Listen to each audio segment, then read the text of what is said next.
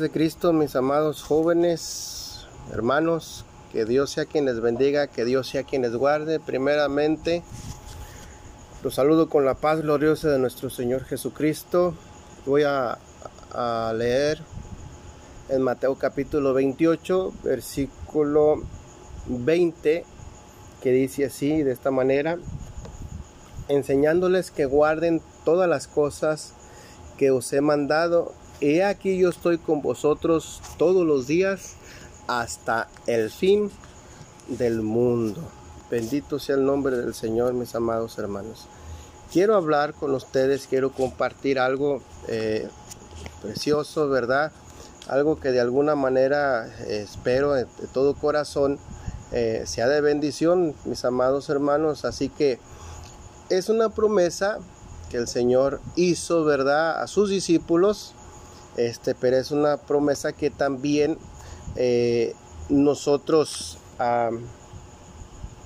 el Señor Jesucristo también a nosotros nos las hizo, ¿verdad? Porque los discípulos pues ya fallecieron, pero Él permitía estar con nosotros todos los días.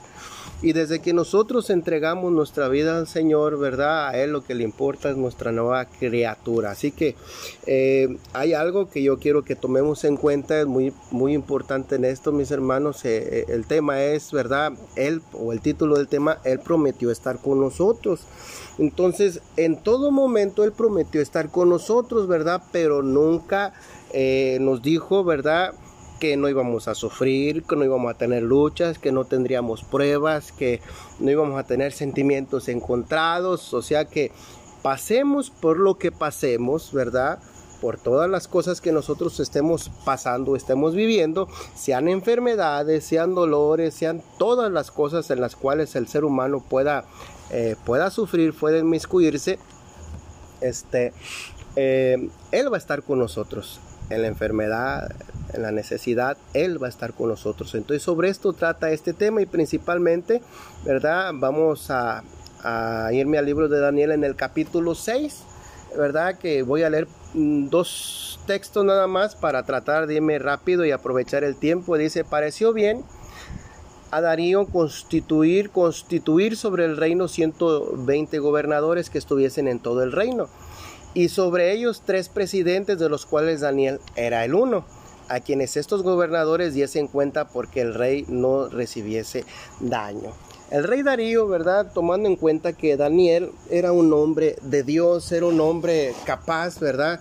Que entre todos los hombres del reino dice que él era el número uno, ¿verdad? Y, de los 120 gobernadores, Daniel era eh, uno de los tres principales a quien todos iban a entregar cuentas. Entonces, la historia nos dice y la historia narra, ¿verdad? De alguna manera que este Daniel, ¿verdad?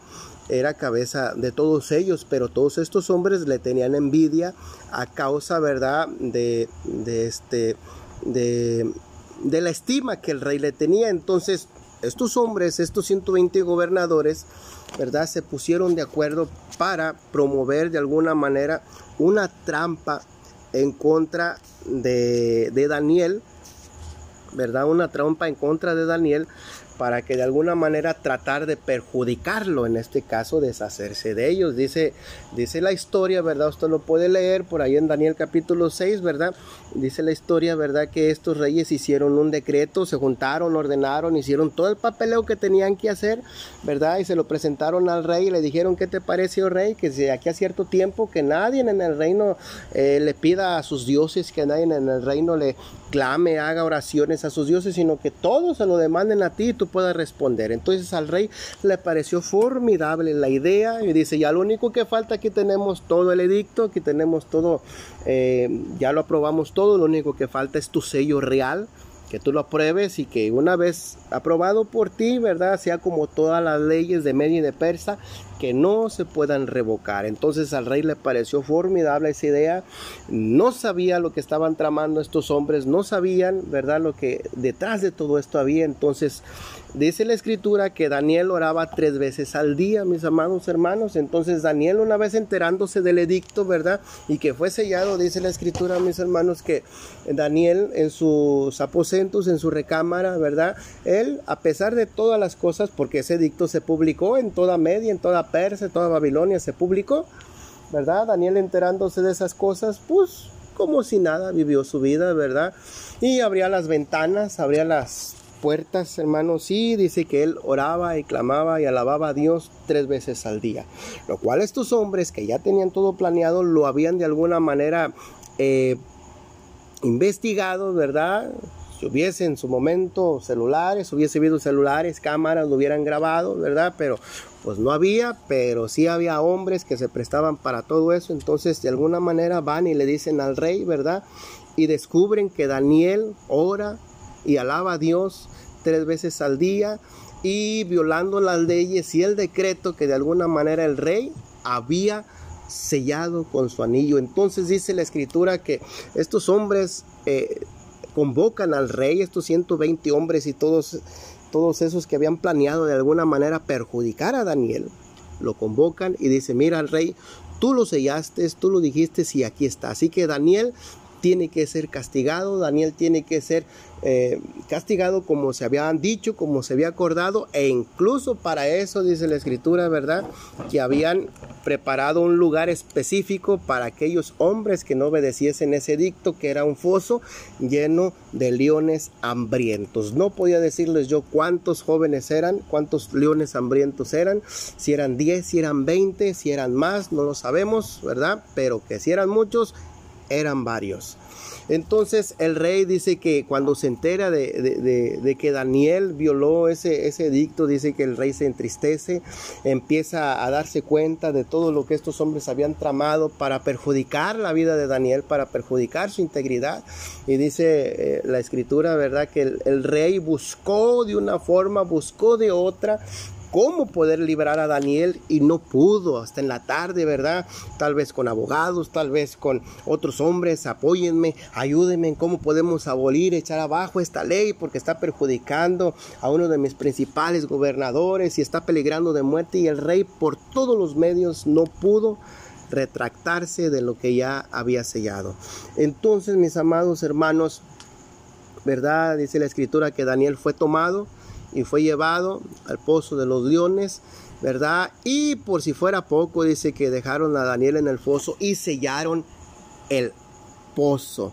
Pero antes de sellarlo, ¿verdad? El rey, el rey hablaba con Daniel muy tristemente y le decía el rey Darío a Daniel, Daniel, el Dios a quien tú completamente sirves, Él sea el que te libre él sea el que te libre y dice la escritura, mis amados hermanos, que lo aventaron al pozo, sellaron el pozo y dice la Biblia que el rey, hermanos, no cenó, no durmió, hermanos, él estaba, hermanos, totalmente desesperado, él no durmió en toda la noche, él quería saber qué era lo que había pasado, él quería saber a ver si ese Dios a quien a quien este Daniel constantemente servía, a quien él oraba, eh, podía de alguna manera hacer una obra, podía hacer un milagro, el rey no sabía. Y, pero este, dice la escritura, mis hermanos, ¿verdad? Que en la mañana que fue el rey, pero antes de decirles eso, ¿verdad? Eh, vamos a argumentar, vamos a pensar algunas de las cosas que no están escritas, pero que tenemos nuestra imaginación de alguna manera para nosotros eh, imaginarnos lo que puede suceder, en, hermanos, en ese foso de los leones y es algo intrigante lo que puede pasar o lo que pudo haber pasado en ese foso de los leones, donde dice la escritura, ¿verdad? Que Daniel estuvo, hermanos, ¿verdad? Con los leones, dice la escritura, bueno, no lo dice la escritura, lo voy a comentar yo, ¿verdad? Porque así lo dice la palabra de Dios, ¿verdad? Que un ángel llegó, ¿verdad? Y cerró la boca de los leones. Entonces, podemos de alguna manera imaginarnos que un ángel llega, mi hermano, se ilumina aquel lugar, ¿verdad? Habla con Daniel en su oración, en su angustia, en su miedo, en su temor, ¿verdad?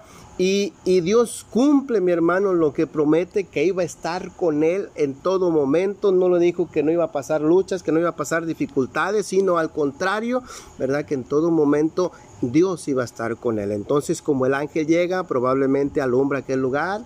Hermanos, si y, Daniel, Daniel, hermanos, este, ahí está con una jauría de leones hambrientos y es muy probable, ¿verdad? El, ángel hablando con los animalitos, esto lo argumento yo personalmente, lo he dicho yo en las predicaciones cuando hablo de esto, ¿verdad? que el ángel habla con los leones y, les dice, ¿verdad? Miren muchachos, este, leoncitos, si ustedes ahorita se comen a Daniel, ¿verdad? Este, Daniel, pues es muy poquita carne para ustedes, se van a pelear, les va a tocar de muy poquitas porciones, así que vamos haciendo un trato, si ustedes aguantan hasta la mañana, yo les prometo a ustedes un festín. Y a lo mejor los leones aceptaron de tal manera, sabemos que el ángel del Señor lo guardó, ¿sí? Entonces llega en la mañana, mis hermanos, llega la mañana y el rey Darío inmediatamente, hermanos, viene y da las indicaciones de que saquen a Daniel, que saquen, perdón, que abran el foso, ¿verdad? Y abriendo el foso, mis hermanos, el rey Darío empieza a gritar, Daniel, Daniel, ese Dios al quien tú sirves pudo librarte de los leones. Y la voz, hermanos, de Daniel contestó, aquí estoy, oh rey, y al Dios al que yo sirvo vino y tapó la boca de los leones. ¿Sí? Entonces allí se cumple la palabra del Señor, mis amados hermanos, de que Dios siempre va a estar con, tus, con sus hijos en todo momento, en toda circunstancia, por muy difícil que sea. Y obviamente, ¿verdad? Mandaron sacar a Daniel lo mandan sacar, mis amados hermanos, y el rey manda traer a todas aquellas personas que fraguaron ese plan en contra de Daniel y dice la escritura que todavía no caían al foso cuando los leones habían triturado sus huesos. Triturado sus huesos, se los comieron.